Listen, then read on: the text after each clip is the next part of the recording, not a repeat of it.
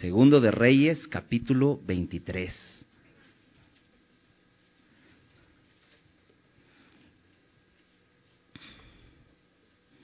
No está muy difícil, vamos verso a ver, vamos capítulo a capítulo y no son muchos y vamos despacito.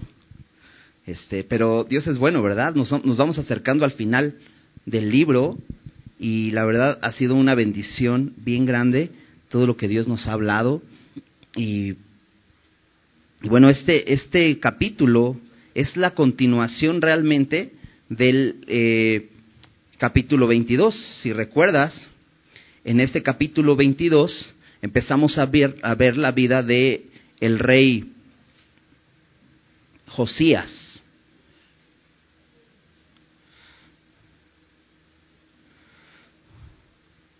¿Ya estás por ahí? Segundo de Reyes, capítulo 23. Y bueno, vamos a, iniciar como siempre con una oración pidiéndole al Señor que, pues que Él sea el que nos enseñe y que podamos tener, eh, pues un corazón atento a lo que Él quiere hablarnos esta noche. Señor, gracias te damos porque eres bueno con nosotros. Y Señor, podemos hoy, por tu gracia, estar aquí juntos en este tiempo de estudio bíblico y queremos poner en tus manos, Señor, nuestros corazones para que tú los abras, para que tú nos des entendimiento para poder eh, recibir hoy lo que tienes para nosotros, Señor. Gracias, Señor, porque tu misma palabra nos produce fe y eso es lo que queremos, Señor. Tener la fe para poder, al escuchar esto, Señor, atesorarlo, Señor, y vivir cada día, Señor, de acuerdo a tu palabra, Señor. Ponemos este tiempo en tus manos, en el nombre de Jesús. Amén. Pues bien, déjame leer los primeros versículos de ahí del capítulo 23 de Segundo de Reyes. Dice así, entonces el rey mandó reunir con todo, eh, con él, perdón, a todos los ancianos de Judá y de Jerusalén. Y subió el rey a la casa de Jehová con todos los varones de Judá y con todos los moradores de Jerusalén, con sacerdotes y profetas y con todo el pueblo, desde el más chico hasta el más grande. Y leyó, oyéndolo ellos, todas las palabras del libro del pacto que había sido hallado en la casa de Jehová.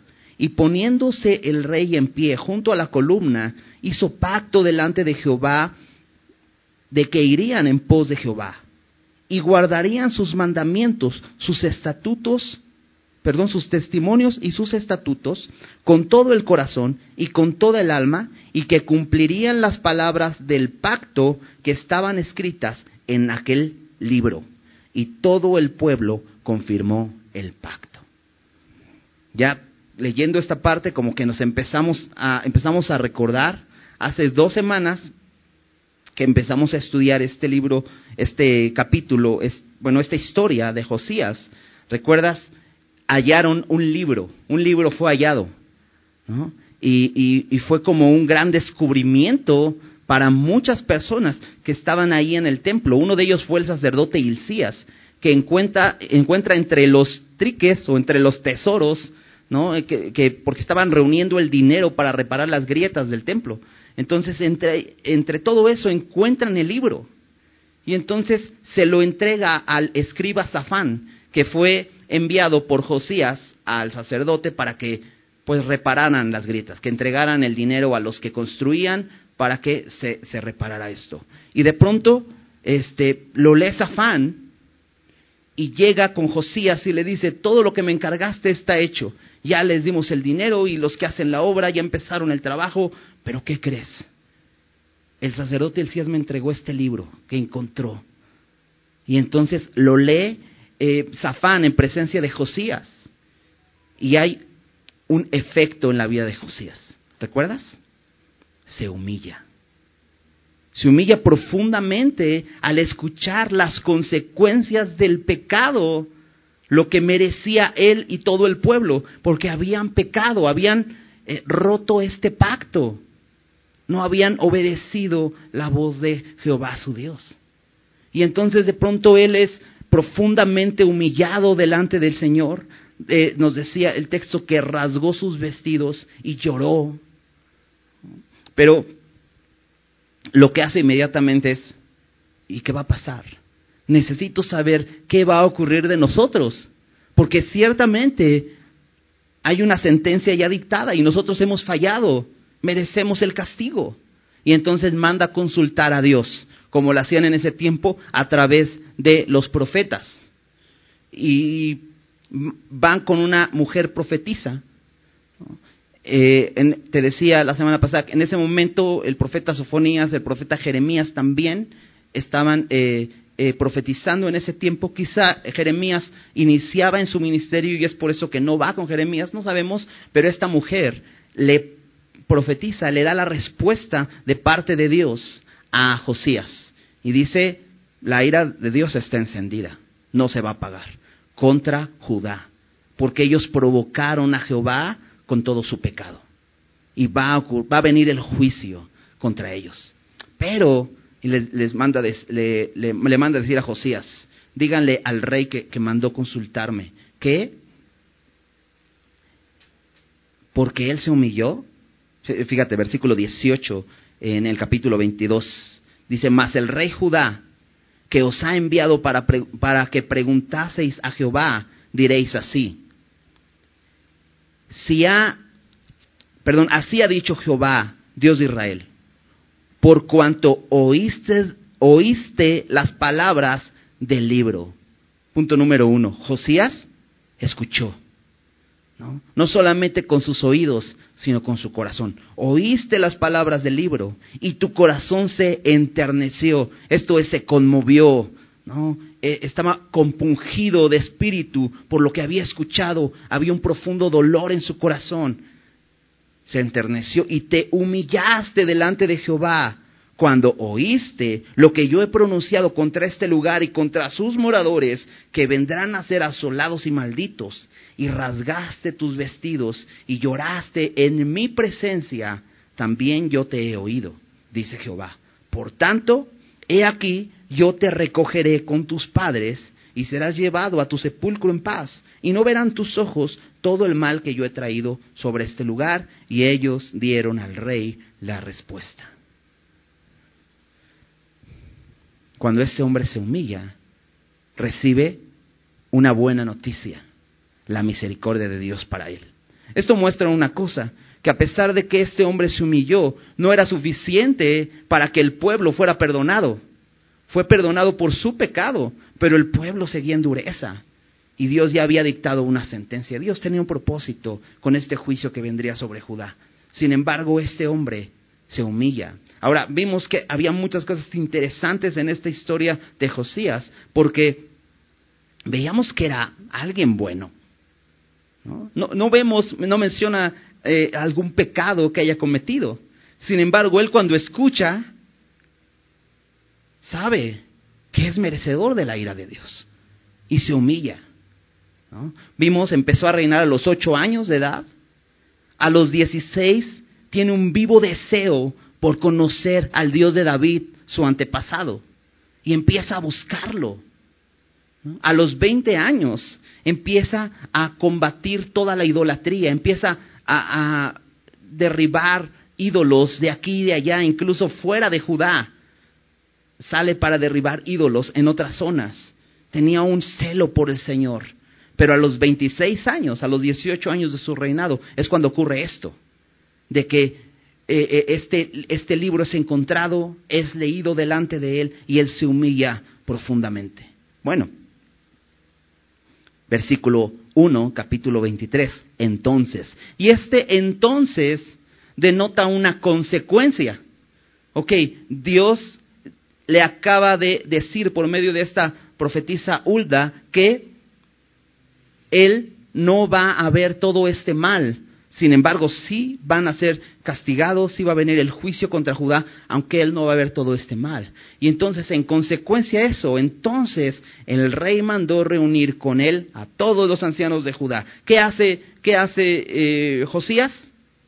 Dice, esto que impactó mi vida, que pudo mostrarme mi condición, necesitan escucharlo todos. Y entonces manda, convoca a todos los ancianos de Judá, dice eh, que suben con él a la casa de Jehová, van al templo, y van todos los varones eh, que moraban en Judá y todos los que moraban en Jerusalén, los sacerdotes y los profetas, con todo el pueblo, dice, desde el más chico hasta el más grande, y leyó. Me encanta esto, porque dice, leyó oyéndolo ellos todas las palabras del libro del pacto que había sido hallado en la casa de Jehová. ¿Recuerdas?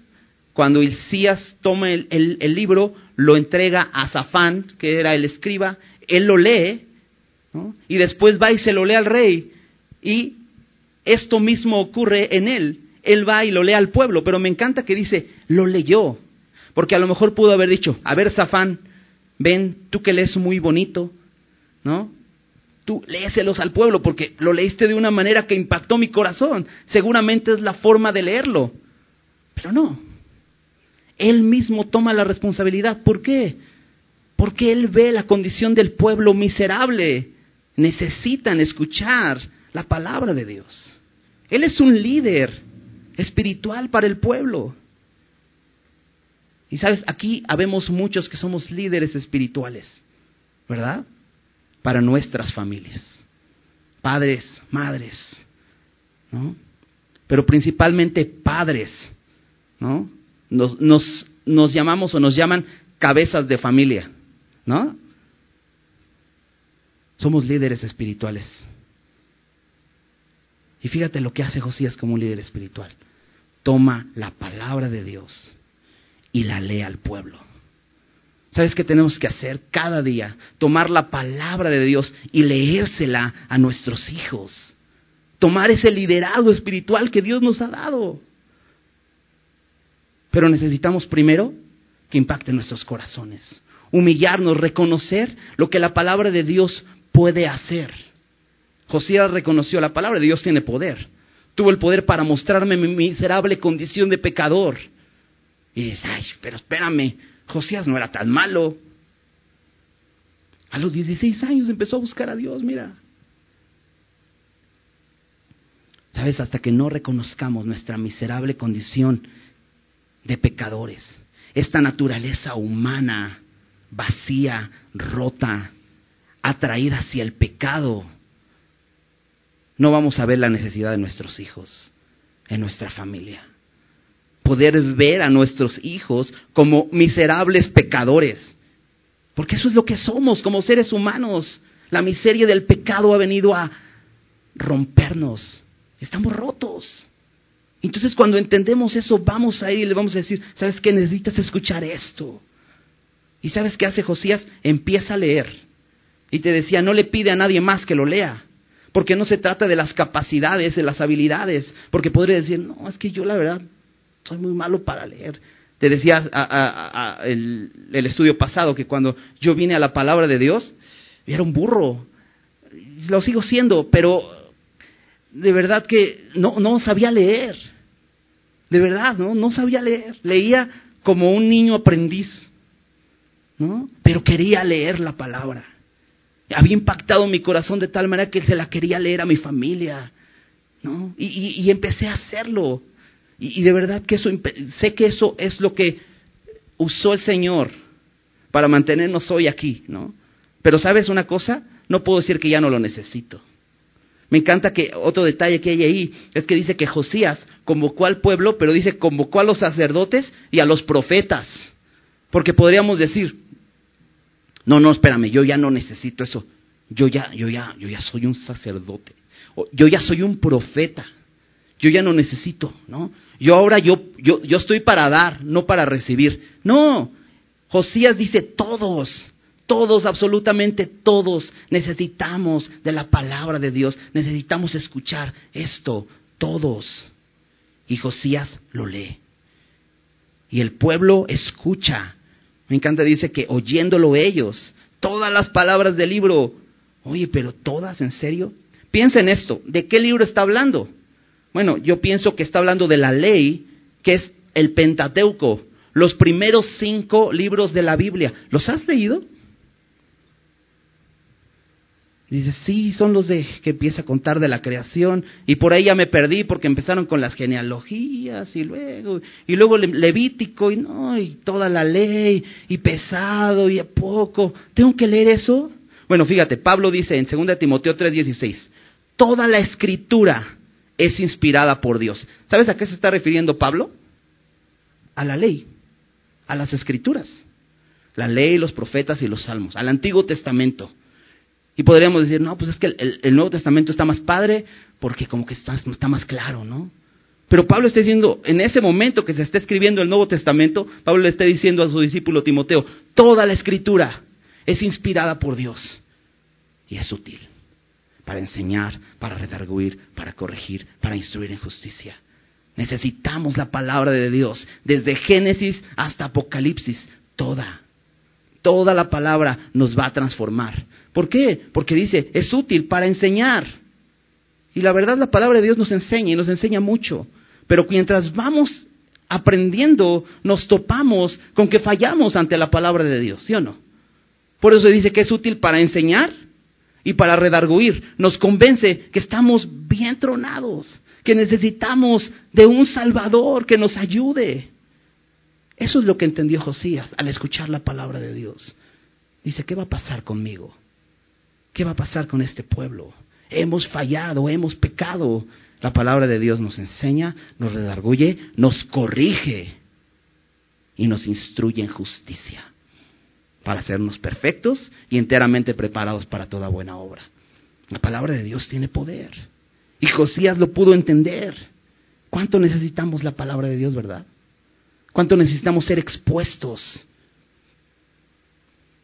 Él lo entendió como líder espiritual del pueblo y entonces toma en sus manos la palabra y la lee al pueblo. Y me encanta porque al final del versículo 3 dice, y todo el pueblo confirmó el pacto porque él hace un pacto. Él, como hacer un juramento, ¿no? Pero hacer un pacto en ese tiempo consistía en, eh, ¿recuerdas cuando, cuando Dios hace un pacto con Abraham en, en Génesis y parten un animal por la mitad, ¿no? Y tenían que pasar, ambos, ambas personas partiendo ese animal por la mitad tenían que pasar por el medio. Ese es un pacto que hacen. Bueno, él hace un pacto ahí. Y dice, el pacto consistía en esto, que irían en pos de Jehová y guardarían sus mandamientos, sus testimonios y sus estatutos con todo el corazón y con todo el alma y cumplirían las palabras del pacto que estaban escritas en aquel libro. Están haciendo un compromiso de, de obediencia a la palabra de Dios. ¿Derivado de qué? Derivado de la misericordia de Dios. ¿Recuerdas? El, capítulo de hoy empezaba diciendo entonces. ¿no? Y eso está conectado al capítulo anterior, que acaba de recibir una buena noticia Josías. ¿Cuál es esa noticia? Vas a ser librado porque te humillaste. Vas a ser librado. y, esto me recuerda a Romanos 12.1. Pablo les dice, les ruego, por las misericordias de Dios, que presenten sus cuerpos en sacrificio vivo, santo y agradable a Dios. ¿Sabes una cosa? Cuando somos conscientes, cuando consideramos las misericordias de Dios, ¿sabes qué sucede? Nos rendimos a Él. Y entonces somos capaces de hacer un compromiso con Dios. Porque, ¿sabes? La, cuando, conocemos, cuando conocemos nuestra condición miserables de pecadores y sabemos que hay un Salvador que fue enviado a redimirnos de nuestros pecados, consideramos todas sus misericordias, debe haber una respuesta. ¿Y sabes cuál es la respuesta de Josías? Dice, yo me comprometo a obedecer. Quiero obedecer en consecuencia a esa misericordia. Entonces, tanto más consideremos sus misericordias, lo que Él ha hecho por nosotros, entonces seremos más agradecidos y más obedientes. Y, realmente el pueblo confirma este pacto, pero vamos a ver más adelante que realmente ellos no hay una convicción en ellos. De hecho, en Segundo de Crónicas, Segundo de Crónicas capítulo 34, versículo 32, que está contando la misma historia con algunos detalles. Versículo 32 dice, "E hizo que se obligaran a ello todos los que estaban en Jerusalén y en Benjamín, y todos los moradores de Jerusalén hicieron conforme al pacto de Dios, del Dios de sus padres. Pero me encanta que dice, hizo que se obligaran, no dice los obligó, sino dijo, hizo que se obligaran. ¿Por qué? Porque, ¿sabes? Somos dados a prometer cosas a la ligera.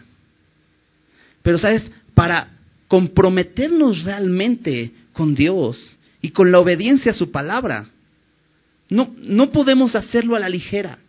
Necesitamos obligarnos a obedecer. Romanos 8 dice que nuestra carne no se sujeta a la ley de Dios, ni tampoco puede. Si tú esperas tener las ganas de obedecer a Dios, no las vas a tener. Necesitas obligarte a ello. Recuerdo, recuerdo un poco lo que Pablo eh, eh, menciona acerca de él en, en 1 Corintios 9. Déjame leerte cómo dice ahí, 1 Corintios 9, 26 y 27. Así que yo de esta manera corro, no como a la aventura. De esta manera peleo, no como quien golpea el aire, sino que golpeo mi cuerpo y lo pongo en servidumbre. No sea que habiendo sido heraldo para otros, yo, yo mismo venga a ser eliminado. Y este golpear su cuerpo es obligarse a hacer. No, en otra, en otra traducción dice, obligo a mi cuerpo a hacer lo que debe y no lo que quiere. Porque tu cuerpo no quiere obedecer a Dios. Tu carne no quiere obedecer a Dios. ¿Por qué? Porque el pecado mora en ti. Y necesitas obligarte. ¿No? Qué importante es esto. ¿No? La semana, el, domingo, veíamos esta, la importancia de pasar tiempo con Dios. Y sabes, aunque no debe ser una obligación y debe ser un deseo, pero no va a estar en tu carne ese deseo. De hecho, Pablo en, en, Romanos 6 habla de un conflicto que hay en su corazón. Dice, de verdad, que, deseo, en mi mente quiero agradar a Dios, pero hay, hay una ley, que el mal está en mí. Y cuando yo quiero hacer lo bueno, hay algo que se opone y hay un conflicto. Y por eso dice que Josías los, los hizo que se obligaran. Ok, se van a comprometer, pues se tienes que obligar. De hecho, este pasaje donde Pablo habla que golpea su cuerpo, él viene hablando acerca de, de, un, de un atleta. Dice, un atleta se tiene que comprometer con lo que está haciendo si quiere ganar la carrera. Y si has visto cómo los atletas se comprometen para, para poder ganar de tal manera que no pueden comer cosas que les den más calorías de las que necesitan y cosas como esas, ¿no? Detalles, ¿no? Ellos tienen que entrenar diario. Oye, pero de repente si salió una fiestecita, si salió... No, ellos están comprometidos con algo. ¿Sabes? No nos podemos comprometer con Dios y con el mundo. Josías decide yo estoy comprometido con Dios y voy a cumplir este pacto. Vamos, vamos a continuar leyendo en versículo 4. Dice, entonces, otro entonces, después de que ellos se comprometen a esto, entonces mandó el rey al sumo sacerdote Hilcías, a los, sacerdotes, a los sacerdotes de segundo orden y a los guardianes de la puerta, que sacasen del templo de Jehová todos los utensilios que habían sido hechos para Baal, para Acera y para todo el ejército de los cielos, y los quemó fuera de Jerusalén en el campo del Cedrón, e hizo llevar las cenizas de ellos a Betel, y quitó los sacerdotes idólatras que habían puesto los reyes de Judá para que quemasen incienso en los lugares altos, en las ciudades de Judá y en los alrededores de Jerusalén y asimismo a los que quemaban incienso a Baal, al sol y a la luna y a los signos del zodiaco y a todo el ejército de los cielos. Hizo también sacar la imagen de acera fuera de la casa de Jehová, fuera de Jerusalén, al valle del Cedrón, y la quemó en el valle del Cedrón y la convirtió en polvo, y echó el polvo sobre los sepulcros de los hijos del pueblo. Además, derribó los lugares de prostitución idolátrica que estaban en la casa de Jehová, en los cuales tejían las mujeres tiendas para acera. E hizo venir todos los sacerdotes de las ciudades de Judá y profanó los lugares altos donde los sacerdotes quemaban incienso, desde Jeba hasta Berseba. y derribó los altares de las puertas que estaban a la entrada de la puerta de Josué, gobernador de la ciudad, que estaban a la mano izquierda a la puerta de la ciudad. Pero los sacerdotes de los lugares altos no subían al altar de Jehová en Jerusalén, sino que comían panes sin levadura entre sus hermanos. Asimismo, profanó a Tofet, que está en el valle del hijo de Inom, para que ninguno pasase su hijo o su hija por fuego a Moloc. Quitó también a los, los caballos que los reyes de Judá habían dedicado al sol a la entrada del templo de Jehová, junto a la cámara de Natán, Melec, eunuco, que, el cual, perdón, tenía a su cargo los ejidos, y quemó al fuego los carros del sol. Derribó además el rey los altares que estaban sobre la azotea de la sala de Acaz, que los reyes de Judá habían hecho, y los altares que había hecho Manasés en los dos atrios de la casa de Jehová, y de allí corrió y arrojó el polvo al arroyo del Cedrón. Asimismo, profanó el rey los lugares altos que estaban delante de Jerusalén, a la mano derecha del monte de la destrucción, los cuales Salomón, rey de Israel, había edificado a Soret, ídolo abominable de los idóneos, a Quemos, ídolo abominable de los hijos del perdón de Moab, y a Milcom, ídolo abominable de los hijos de Amón, y quebró las estatuas y derribó las imágenes de acera y llenó el lugar de ellos de huesos de hombres. Ay, chorro de cosas, ¿no? Ahora piensa en esto. Josías tiene 26 años, 18 años de reinado. A los 12 años de su reinado, lo vimos en Crónicas, empezó a quitar la idolatría. Y dices, ¿y luego todos estos ídolos? ¿De dónde salieron? ¿No ya había hecho eso? Y, es, bastante interesante por qué empieza a hacer esto. Pero es que, ¿sabes una cosa? Josías hizo un compromiso con Dios. Dijo, yo voy a obedecer tu palabra. Con todo mi corazón, con toda mi alma lo voy a hacer. Y sabes, no es su emoción. No fue por emoción, fue por convicción. Él estaba convencido de que quería obedecer a Dios y no sería fácil. Y de hecho empiezas a leer el texto y dices, ¿de veras había eso?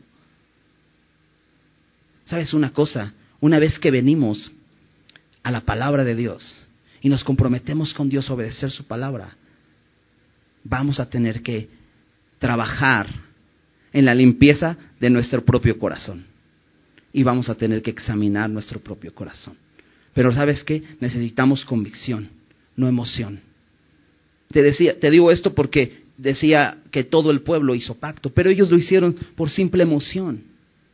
¿Sabes? Algo que me encantó cuando yo llegué a Semilla de Mostaza, eh, hace muchos años, ya, gracias a Dios, este, algo que vi que, era diferente, yo había ido a, a, muchas iglesias, bueno, no a muchas iglesias, había asistido a iglesias anteriormente, campamentos de jóvenes y adolescentes y, y cosas así. Y algo que recuerdo mucho en aquel tiempo es que hacían algo interesante en, en los campamentos, ¿no? Era, era, era, muy padre porque te invitaban a renovar tu relación con Dios, a considerar que habías pecado y te arrepintieras. Y algo que hacían, ¿no? De repente el pastor que estaba predicando eh, te, decía, no, pues quieres hacer un compromiso con Dios, ven, pasa al frente, ¿no? Entonces pasabas al frente y sentías así como que, ah, ¿no? Y entonces empezaba el pianito por ahí a tocar, ¿no? Y entonces mientras el, predicador te motivaba y todo esto, pues tú estabas al frente y escuchabas y sentías y decías, ay, no, sí, quiero hacer un compromiso con Dios. Era pura emoción, ¿no? Terminaba el momento y se acababa la emoción y todo el compromiso que hiciste va a se olvido. Y te digo algo que yo, cuando llegué a Semilla, es que, pues yo no veía que hicieran como un llamado a renovar tu relación con Dios y todo eso. No, no había un piano tocando detrás del pastor que estaba animándote a obedecer la palabra de Dios sino que la palabra de Dios simplemente era enseñada, porque la palabra de Dios, sabes, no necesita ayuda. El Espíritu Santo no necesita ayuda, Él es el que te convence y el que te lleva a obedecer a Dios. Y, la verdad me encanta eso, porque Josías está convencido y hay mucho trabajo que hacer, pero de pronto le da orden a los sacerdotes. Y dice a los sacerdotes y a los sacerdotes de segundo orden y a los guardianes de la puerta, dice, vayan al templo Porque saben, en el templo hay cosas que no agradan a Dios. Eso me recuerda un poco a Jesús. ¿Recuerdas cuando llega a Jerusalén y llega a volcar las mesas de los cambistas? Y les dice Jesús, ustedes han convertido esto en una cueva de ladrones. Esto es una casa de oración. Ellos, el pueblo de Judá, había convertido el templo en una cueva de idolatría. Porque dice que adentro del templo habían utensilios que habían hecho para Baal, para Acera y para todo el ejército de los cielos. Dice, dentro del templo. ¿Sabes una cosa? Dios nos llama cada día a que examinemos nuestros corazones. Y sabes, te vas a sorprender. Y podrías decir, bueno, sí, hace algunos años, así como Josías, yo ya quité los ídolos de mi vida, muchas cosas ya he quitado. Antes era un adicto, ahora ya no soy un adicto a las drogas, pero de pronto le empiezas a hurgar y dices, oh, pero creo que hoy soy adicto a otra cosa. Y de pronto te empiezas a encontrar con eso. ¿Sabes? Eso es bueno. Cuando nos, encontramos con la palabra de Dios, Dios va a empezar a limpiar nuestra vida. Y sabes, no nos vamos a sentir cómodos con aquello que hay dentro de nosotros. Podemos clamar como David. Salmo 51, 2 dice, lávame más y más de mi maldad, límpiame de mi pecado. Lávame más y más, Señor. Sabes, cuando vienes a la palabra de Dios, Dios te muestra que necesitas echar fuera muchas cosas. Cosas como utensilios simplemente que hay ahí que no deben estar ahí. Sacerdotes idólatras que sacrificaban en los lugares altos, menciona. También dice que, que quemaban incienso al sol, a la luna, a los signos del zodiaco. Y dices, ¿eso es pecado? hasta me sé mi signo, ¿no? Lo veo todos los días, a ver cómo me va a ir. Pero es que es muy sutil el engaño, ¿sabes? En el mundo en el que vivimos, todo el tiempo te va a bombardear a que hay algo más que necesitas. Pero sabes, lo único que necesitas es a Cristo. Eso es lo único que necesitas. ¿Sabes? En el versículo 7 menciona, dice, además derribó los lugares de prostitución idolátrica. Y como sabemos la historia, eh, la, historia universal, ¿no? en los diferentes dioses y en los diferentes templos, se acostumbraba a hacer este tipo de prácticas. ¿no? Para adoración a alguno de sus dioses se, se empleaba de la, de, la práctica sexual para adoración a los dioses. Eso había en el templo de Dios, aquel templo consagrado por Salomón. Dices, wow, ¿Cómo había eso ahí? No, ahora, algo muy interesante ahí en, que dice lugares de prostitución idolátrica. La palabra prostitución se traduce también en el, en el hebreo como eh, sodomitas. O sea, no precisamente eran mujeres ofreciendo su cuerpo para que eh, eh, sexualmente adoraran a un Dios, sino hombres donde otros hombres iban a buscar a esos hombres. Dices, ¿qué rollo con eso? Está fuerte, ¿no? Sabes, el pecado nos carcome hasta llevarnos a la miseria, ¿no? Puedes leer este Romanos, el libro de Romanos y cómo empieza Pablo mostrando todo esto por la dureza del corazón, por no reconocer a Dios y preferir adorar a criaturas antes del Creador.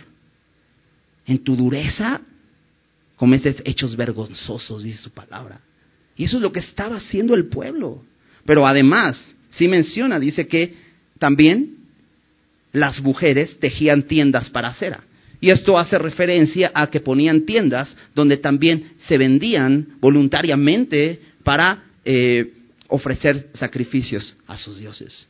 Eso es terrible, pero lo vemos en nuestros días. ¿Sí o no? Acompáñame a Colosenses. Colosenses capítulo 3.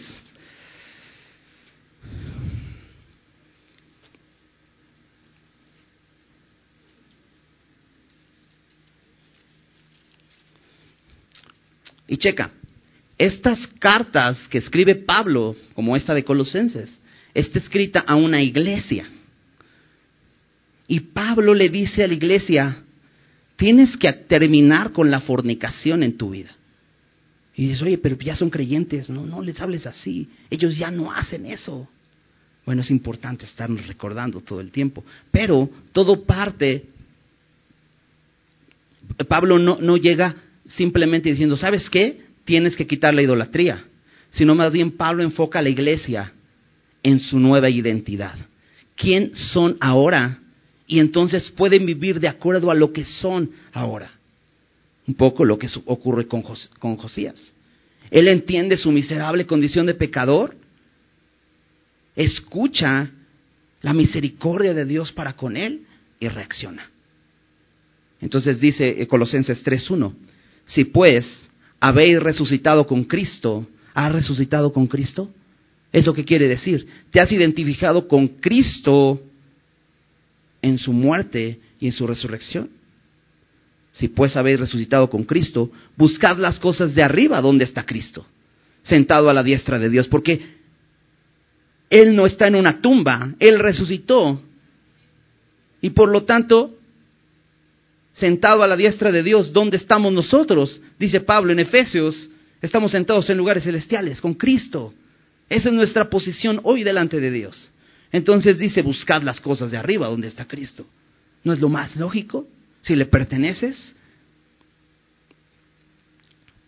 Dice versículo 2, poned la mira en las cosas de arriba, no en las de la tierra, porque habéis muerto. ¿Muerto a qué? muerto a nuestra antigua vida, a, nuestra antigua naturaleza. Dice, porque habéis muerto y vuestra vida está escondida con Cristo en Dios. Y dice, cuando Cristo vuestra vida se manifieste, entonces vosotros también seréis manifestados con Él en gloria. Porque puedes decir, es que aún no lo veo. O sea, es que dices, yo estoy con Cristo sentado en lugares celestiales, pero de pronto me veo y me veo aquí. Pero hay una promesa. Cuando Cristo se manifieste, entonces también seremos manifestados. Este hombre interior, esta nueva vida, esta nueva naturaleza será manifestada, gloriosa. Pero hoy podemos vivir de acuerdo a eso. Haciendo morir, chécate, versículo 5. Haced pues morir lo terrenal en vosotros. Entonces, ¿hay algo celestial en nosotros? Sí, la nueva naturaleza en Cristo. Pero hay algo terrenal en nosotros. ¿Qué es? Nuestra naturaleza pecaminosa, nuestra naturaleza humana, este cuerpo de muerte.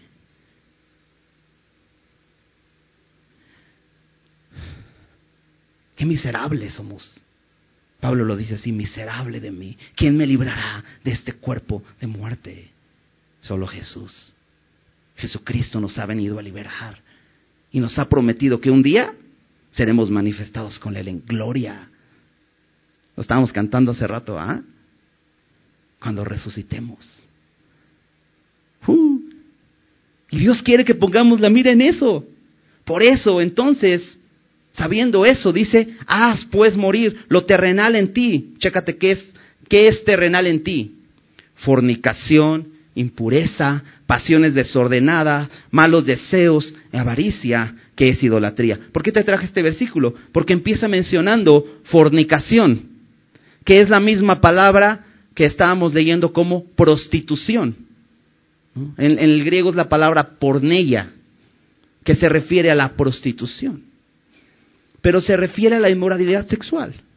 Todo lo que esté, todo acto sexual fuera del orden de Dios. Todo. Aquí entra sodomía, como lo veíamos, u homosexualismo, lesbianismo, promiscuidad sexual, eh, concubinato, poligamia. ¿Por qué? Porque Dios estableció un orden, el matrimonio. Todo lo que esté fuera del matrimonio es fornicación. Haced pues morir lo terrenal en vosotros. Si estás teniendo relaciones sexuales con tu, con tu novia, es fornicación. Si estás viviendo una vida homosexual, es fornicación. Lesbianismo es fornicación. Unión libre es fornicación. ¿Y qué dice Pablo a los creyentes? Hagan morir eso. Hagan morir eso. A Dios no le agrada eso. Tienes que hacerlo morir. Y sabes, como creyentes, es importante que estemos firmes ante esto, porque el mundo es muy sutil. Tenemos que ser firmes ante nuestras convicciones, ante esto. Y si tú no eres creyente y tú estás practicando eso, tienes que saber una cosa. Dios te ama y quiere darte una nueva vida. Porque lo que hoy mereces por tu vida de pecado es la muerte, la condenación eterna, estar separado de Dios por siempre, el infierno. Eso es lo que la Biblia dice, la paga del pecado es muerte. Pero el regalo de Dios, lo que Dios nos ofrece es vida eterna en Cristo Jesús. Y Dios te quiere dar una nueva vida. Tienes que rendir tu corazón a Él. Confiar en el único y suficiente sacrificio que hizo Jesús en la cruz por tus pecados y Él te da una nueva vida. Ahora, como creyentes, debemos ser firmes de nuestras convicciones con respecto a la identidad de género y todo eso. Debemos ser firmes en las convicciones. Sin embargo, las personas que están afuera, que no le han entregado su vida a Cristo, necesitan saber que Dios les ama y que ha enviado a su Hijo para salvarlos. No necesitamos condenarles porque ya están condenados. Necesitamos hablarles de las buenas noticias. Pero no, pero no necesitamos aceptar su pecado, ¿sabes? Necesitamos ser firmes. Pablo les dice a los creyentes, hagan morir lo terrenal en ustedes, y entre ellos la fornicación. Impureza, pasiones desordenadas, malos deseos y avaricia, que es idolatría. Ahora podrías decir, bueno, todo eso ya lo dejé yo hace algún tiempo. Y de hecho dice Pablo ahí, eh, cosas por las cuales la ira de Dios viene sobre los hijos de desobediencia, en las cuales vosotros también anduvisteis en otro tiempo cuando vivíais en ellas. Eso es parte de su vieja naturaleza y ahí estaban. Y podrías decir tú, bueno, yo ya dejé esas cosas. Yo ya no vivo así. Ahora fíjate lo que dice el versículo 8. Pero ahora dejad también vosotros todas estas cosas. ¿Sabes por qué? Porque cada día necesitamos ser limpiados. Como Josías. Hace seis años ya había limpiado idolatría. Y ahora, después de que la palabra de Dios le es revelada, de pronto empieza a limpiar más idolatría. Cada día necesitamos ser limpiados. Y Pablo dice, dejen también ustedes todas estas cosas, ira, enojo, malicia, blasfemia, palabras deshonestas de vuestra boca. No mintáis los unos a los otros, habiéndoos despojado del viejo hombre con sus hechos. Cada día necesitamos ser limpiados. Y si aún no has quitado la fornicación de tu vida, debes hacerlo. que a Dios no le agrada. Y dices, bueno, yo no practico eso, nomás lo veo. Te haces partícipe con ello, la pornografía. Es muy sutil, es muy sutil, ¿verdad? Y te decía esta palabra de, de, de, pornella o, o, esta que nos mencionaba en Segundo de Reyes, hablaba de prostitución. Y prostitución es prácticamente una persona que presta servicios sexuales con una gratificación, con un interés. Y no siempre es precisamente dinero. Ahí en, en, Judá lo hacían para adorar a un Dios y así recibir una gratificación. Vivimos en un mundo muy sutil, donde somos provocados y seducidos. Chicas, tengan cuidado con exhibir sus cuerpos en redes sociales para tratar de obtener un like porque eso es una gratificación. Y ahí empiezan muchas cosas. Y sabes, una, una persona por otro like es capaz de hacer lo que sea. Y por 10 likes, y por 20 likes, y por 30 likes, por un millón de likes, podría hacer lo que fuera. El mundo es muy sutil. Y debemos cuidarnos de estas cosas. ¿Te das cuenta qué, qué, qué grave es? El pueblo de Dios.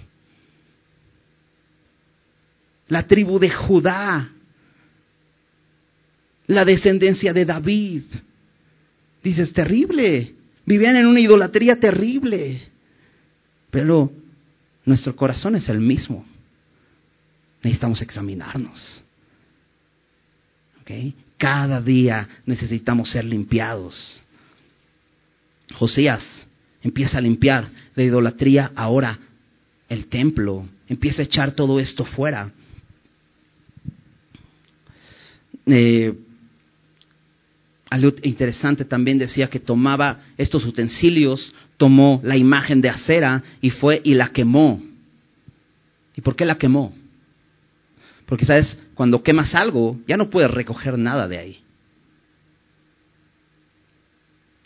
Y Dios quiere que llevemos nuestros pecados ahí para no volverlos a tomar. ¿Sabes? Jesús fue a la cruz y llevó nuestros pecados. Para que no volvamos a tomarlos. No necesitamos volver a ir a la cruz a tomar nuestro pecado. Ya fue pagado todo por completo. Entonces, qué importante es esto, considerar. Y Él va y destruye todo esto, quema todo esto terrible. Incluso aquellas cosas que podrían ser consideradas eh, valiosas. La, imagen de acera se consideraba como, era, es, es considerado como un árbol. Pero si estaba dentro del templo, no creo que hayan plantado un árbol ahí. Pero eran figuras talladas en madera, quizá muy hermosas. De hecho, estaba probablemente en el lugar más eh, importante dentro del templo. Porque, por cierto, el arca, quién sabe dónde estaba. En segundo de Crónicas, cuando celebran la Pascua, eh, Josías les dice, y traigan el arca. ¿Y dónde estaba? La habían hecho a un lado la manera de relacionarse con Dios. ese, ese lugar precioso donde podían entrar a su presencia. Hoy podríamos llamarle, déjame decirlo así, nuestro tiempo devocional con Dios.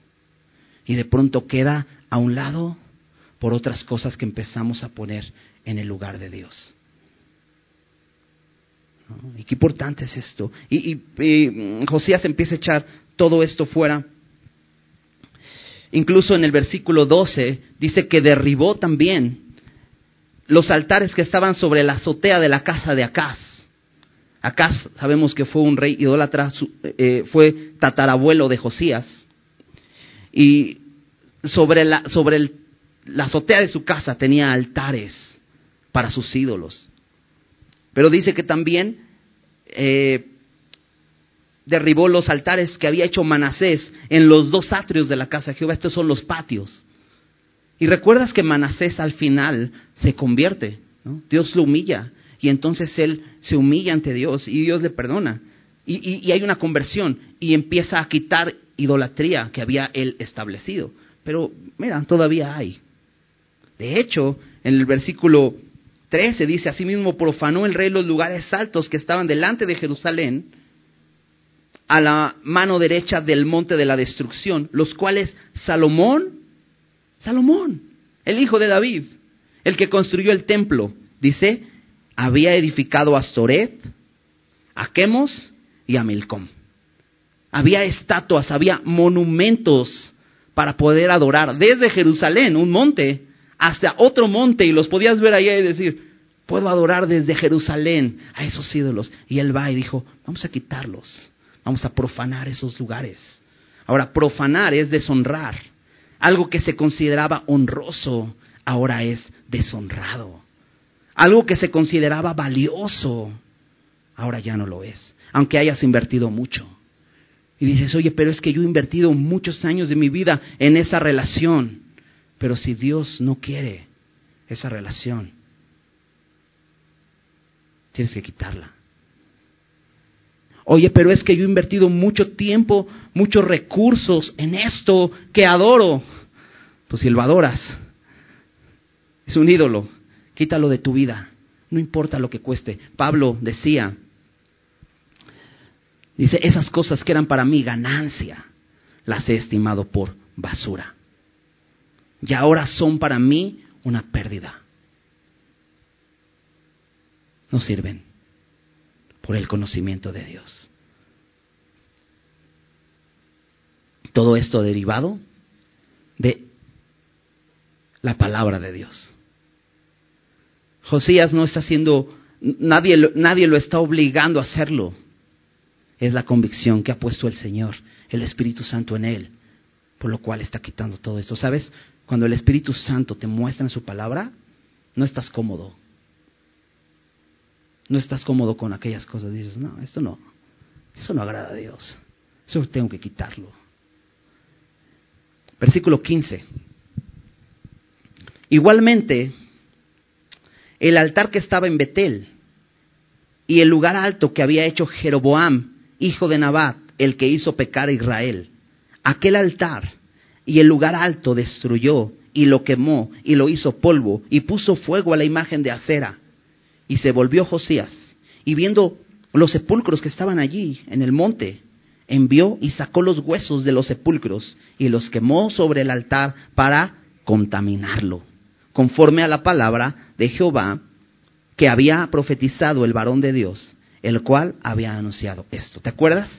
Eh, segundo de eh, primero de Reyes capítulo 13, cuando Jeroboam, el primer rey de Israel, o sea, del reino del norte, estableció Betel como un lugar de adoración y Dan como otro lugar de adoración donde establece dos becerros de oro. Y viene un varón de Judá y le dice a Jeroboam, Dios va a levantar, de la familia de David va a levantar a un rey llamado Josías, 300 años antes anunciado. Y aquí está ocurriendo lo que ese profeta había anunciado, porque la palabra de Dios se cumple. Y aquí se está cumpliendo. Y de pronto ahí está, en Betel, no está en la zona de Judá, pero es tal su celo por Dios que dice, necesito acabar con toda esta idolatría. No la puedo ni ver.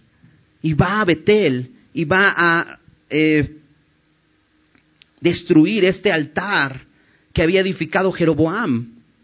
Esta piedra de tropiezo, que fue piedra de tropiezo a todos los israelitas. Por eso siempre menciona Jeroboam, hijo de Nabat, el que hizo pecar a Israel, una piedra de tropiezo. Y dice Josías, vamos a quitarla.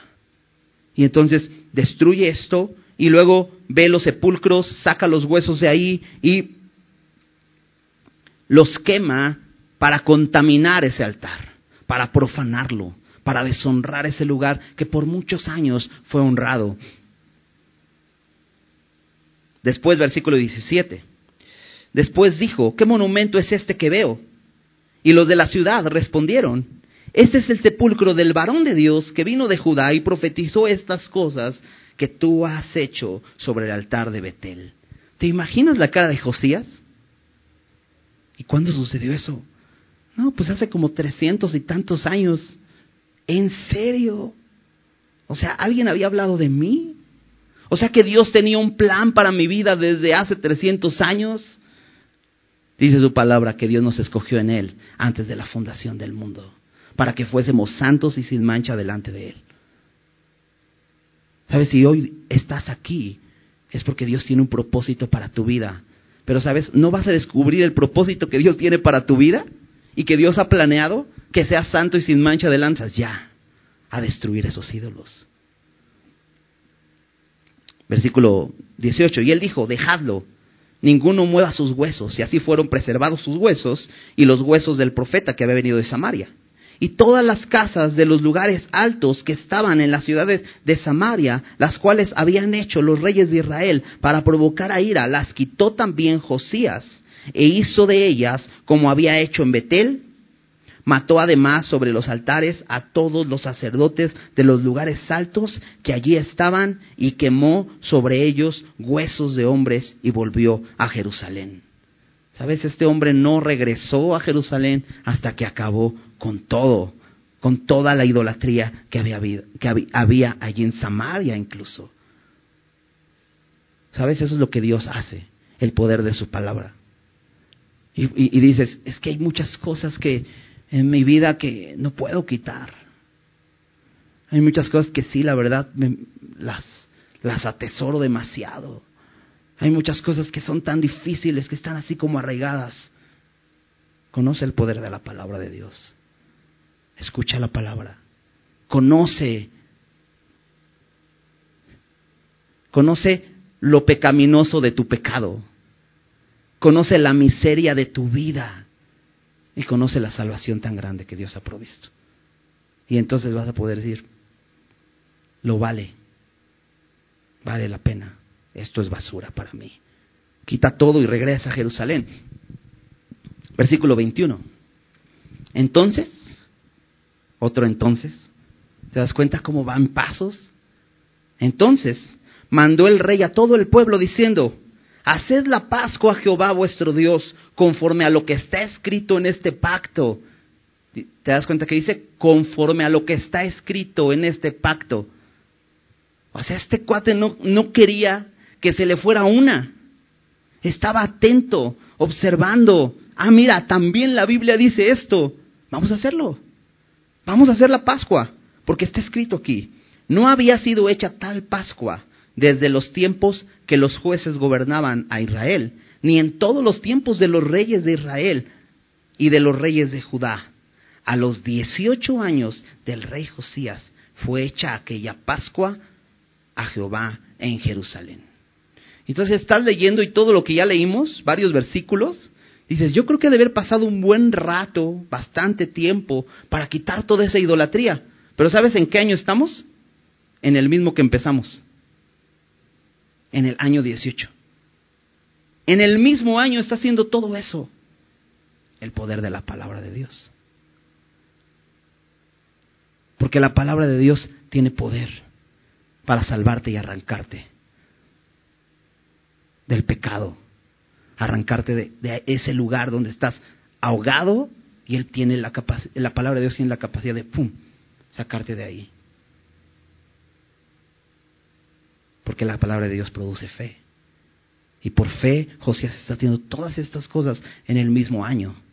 Ahora invita al pueblo, o más bien anima al pueblo a que, vengan, vamos a hacer la Pascua. Esto no se ha hecho. Y tal fue el avivamiento que produjo la fe en Josías, que dice que, que nunca se había hecho tal Pascua. La Pascua era una celebración que celebraban los judíos al 14 días del primer mes y recordaban algo. Recordaban que Dios los había librado de la esclavitud en Egipto. Eso es lo que recordaban. Pero había un hecho importante. Ellos habían sacrificado un cordero. ¿Para qué? Los primogénitos de los, del pueblo de Israel no murieran. ¿Recuerdas que los primogénitos de los, del pueblo de Egipto murieron? ¿Sabes? La Pascua hace, es, es algo parecido a lo que nosotros celebramos ¿no? y que Dios nos invita a celebrar constantemente, que es la cena del Señor. Y acá en Semilla lo celebramos cada último domingo de mes. Y es una bendición porque lo que hacemos es recordar que Dios nos libró de la esclavitud en Egipto. Bueno, que Dios nos libró de la esclavitud del pecado. Por medio de la muerte del Cordero, el Cordero de Dios que quita el pecado del mundo. Y eso es lo que hacemos, recordar eso. Y sabes, Josías dice, necesitamos recordar de dónde nos rescató el Señor. Y sabes, no solamente cada último domingo de mes debemos recordarlo, todos los días. Por eso Pablo le recordaba ahí en Colosenses, si pues habéis resucitado con Cristo. Les recuerda lo que ha ocurrido. Tenemos una nueva vida solo por Él. Estábamos muertos, lo que merecíamos era la muerte, pero por medio de la sangre del Cordero fuimos salvos. Qué importante es recordar el Evangelio todos los días, lo que Él ha hecho por nosotros. No es por nuestras obras. No merecemos el cielo porque quitamos todos los ídolos. No merecemos el cielo porque, híjole, no, yo ya estoy sirviendo al Señor, sirvo a todos, amo a todos. No, no es por nuestras obras, por su misericordia, por lo que Él hizo en la cruz del Calvario.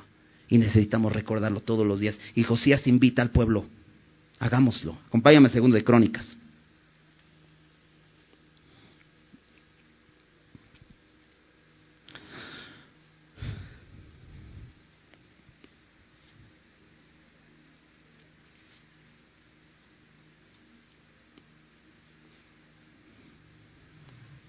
Déjame leer la última, eh, bueno, déjame leer el versículo 18.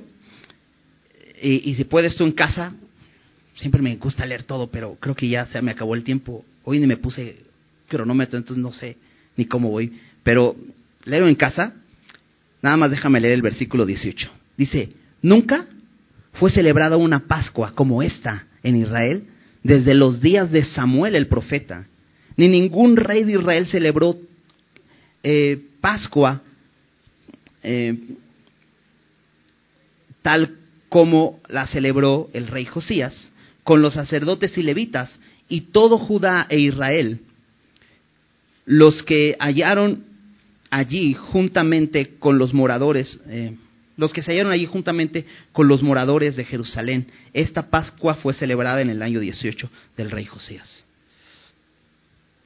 Ocurre algo increíble. Dios produce un deseo de obedecer a Dios.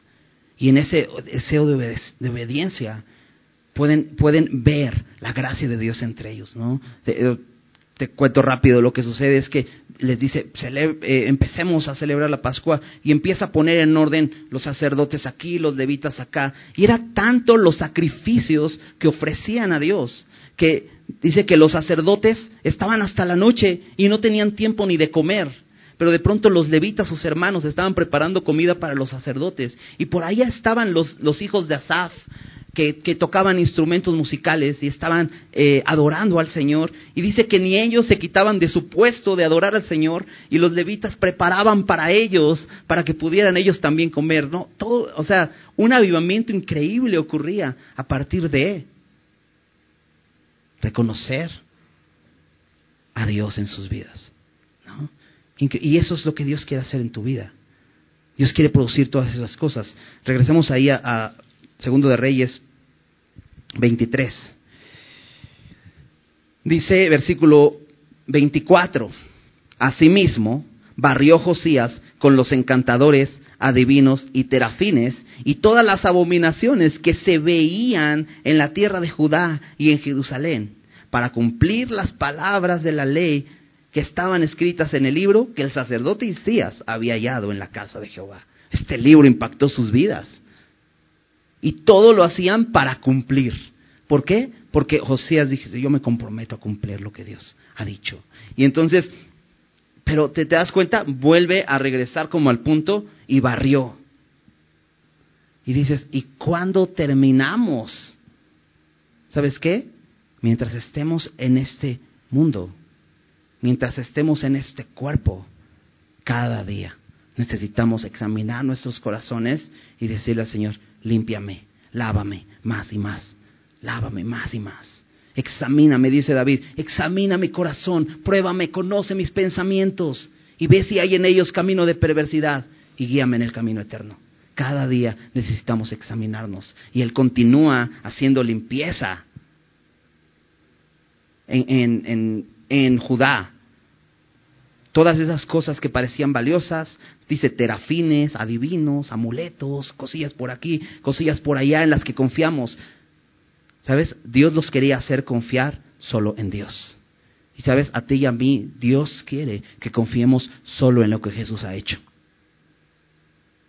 Porque rápidamente empezamos a confiar en nuestras obras. Rápidamente empezamos a creer que un psicólogo nos puede ayudar es que no, es que necesito. Necesitas a Cristo. Necesitas a Cristo, solo Cristo. No, es que si hago esto, te aseguro, solo Cristo. Es suficiente. Él es el único que puede transformar tu corazón, transformar tu alma, ir al fondo del asunto. Versículo 25. Chécate ese testimonio acerca de Josías. No hubo otro rey antes de él que se convirtiese a Jehová de todo su corazón, de toda su alma y de todas sus fuerzas, conforme a toda la ley de Moisés, ni después de él nació otro igual. No hubo otro como él, pero ¿sabes qué dice ahí? Que se convirtiese. Oye, espérame, Josías era bueno. Empezó a reinar a los ocho años, no se menciona algún, algún pecado. Josías a los 16 años empezó a conocer a Dios. No, mira, a los 20 años tenía un celo por Dios. Era bueno. ¿Por qué necesitaba convertirse? Necesitamos más personas como Josías. Necesitaba convertirse. Porque a lo mejor puedes decir, no, pues yo, yo, soy, yo soy de cuna cristiana. No, yo desde niño recibí a Cristo. Yo desde niño me convertí. No, es un engaño. Es un engaño. Josías necesitaba convertirse. Y dice que se convirtió de tal manera que no hubo otro como él.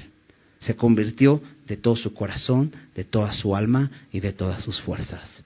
Experimentó una transformación por medio de la palabra de Dios, por medio de humillarse y reconocer su pecado. ¿Sabes? Si tú tienes hijos que dices desde niños crecieron en la iglesia, necesitas orar por ellos para que ellos se conviertan de todo su corazón, de toda su alma y de todas sus fuerzas. necesitas considerar cuál es su miseria. Dice, con todo eso, Jehová no desistió del ardor eh, con que su gran ira se había encendido contra Judá por todas las provocaciones con que Manasés le había irritado. Y dijo Jehová, también quitaré de mi presencia a Judá, como quité a Israel, y desecharé a esta ciudad que había escogido a Jerusalén, y a la casa de la cual había yo dicho, mi nombre estará allí. Versículo 28. Los demás hechos de Josías y todo lo que hizo, ¿no está escrito en el libro de las crónicas de los reyes de Judá? En aquellos días, Faraón Necao, rey de Egipto, subió contra el rey de Asiria al río Éufrates y salió contra él el rey Josías. Pero aquel, así que le vio, lo mató en Megido. Y sus siervos lo pusieron en un carro y lo trajeron muerto eh, de Megido a Jerusalén y lo sepultaron en su sepulcro entonces el pueblo de la tierra tomó a Joacás, hijo de Josías, y lo ungieron y lo pusieron por rey en lugar de su padre. Así termina la historia de Josías y termina un poco abrupta. De pronto en una batalla, Necao, el faraón, el rey de Egipto, lo mata. Dice, ah, dice, así le vio, le mató. Bueno, en segundo de Crónicas nos dice algunos detalles más acerca de esto. Déjame platicarte. Viene el rey contra el rey de Asiria.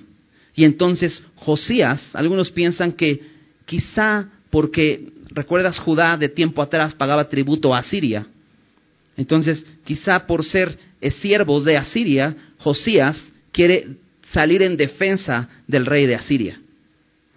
Pero ahí en, en segundo de Crónicas 35 nos dice que Necao, el rey de Egipto, le dice, no es la broca contigo, Josías, hazte un lado, yo no vengo contra ti en este momento, voy contra el rey de Asiria.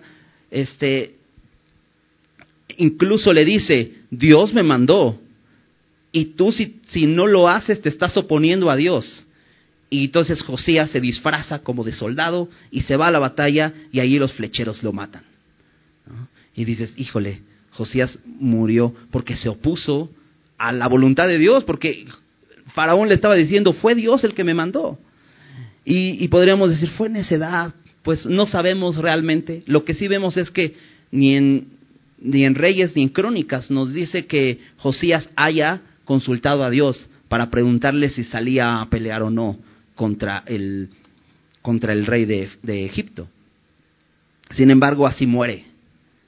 Muere, tiene una sepultura eh, donde lo honra el pueblo, porque lo reconocen como un gran rey. De hecho, Jeremías escribe una, una canción que hace que todos canten como un lamento por la muerte de Josías. ¿no? Eh, y, fue un gran rey, sin duda, pero muere de esta manera. Y yo no sé si realmente él, él muere así por necedad, pero lo que me queda claro es que Josías muere peleando. Y sabes una cosa, todos los días estamos enfrentando una batalla espiritual. Todos los días. Y sabes, necesitamos pelear. Hasta el último día de nuestra vida necesitamos estar peleando la batalla. Hasta el último día de nuestra vida. No cedamos al pecado. No permitamos que el enemigo empiece a gobernar nuestras vidas. Vamos a terminar con una oración. Y Señor, muchas gracias por tu palabra, Señor. Gracias, Señor, porque tiene poder. Y Señor, queremos que así, como lo, hiciste en la vida de, de este rey Josías, Señor, tu palabra impacte en nuestros corazones, Señor. Que consideremos tu palabra, Señor, tan importante, Señor, que podamos llevársela a aquellos que la necesitan, Señor. Empezando por nuestra familia, Señor. Y podamos leerla día a día, Señor. Sí, para ser contristados. Sí, para ser humillados. Pero para poder conocer tu obra en la cruz, Señor. Y que podamos recordar cada día lo que has hecho por nosotros. Y eso entonces nos lleve a poder hacer morir todo aquello que no te agrada, Señor todo, aquello que te deshonra, todo aquello terrenal que está impregnado en nuestros miembros, Señor. Lo hagamos morir para que vivamos delante de ti una vida santa, Señor, una vida que te dé gloria. Señor, abre nuestros ojos ante nuestros ídolos. Muéstranos, Señor, aún aquellos que están ahí escondidos, Señor. Y danos fe para echarlos fuera. Y Señor, de tal manera, Señor, que te podamos adorar y que reconozcamos que todo, todo es por lo que tú has hecho, Señor. Y a ti es la gloria. Señor, gracias. Gracias por tu palabra esta noche, Señor. Sigue hablando en nuestras vidas, Señor. Sigue obrando en nuestros corazones, Señor. Te lo pedimos en el nombre de Jesús. Amén.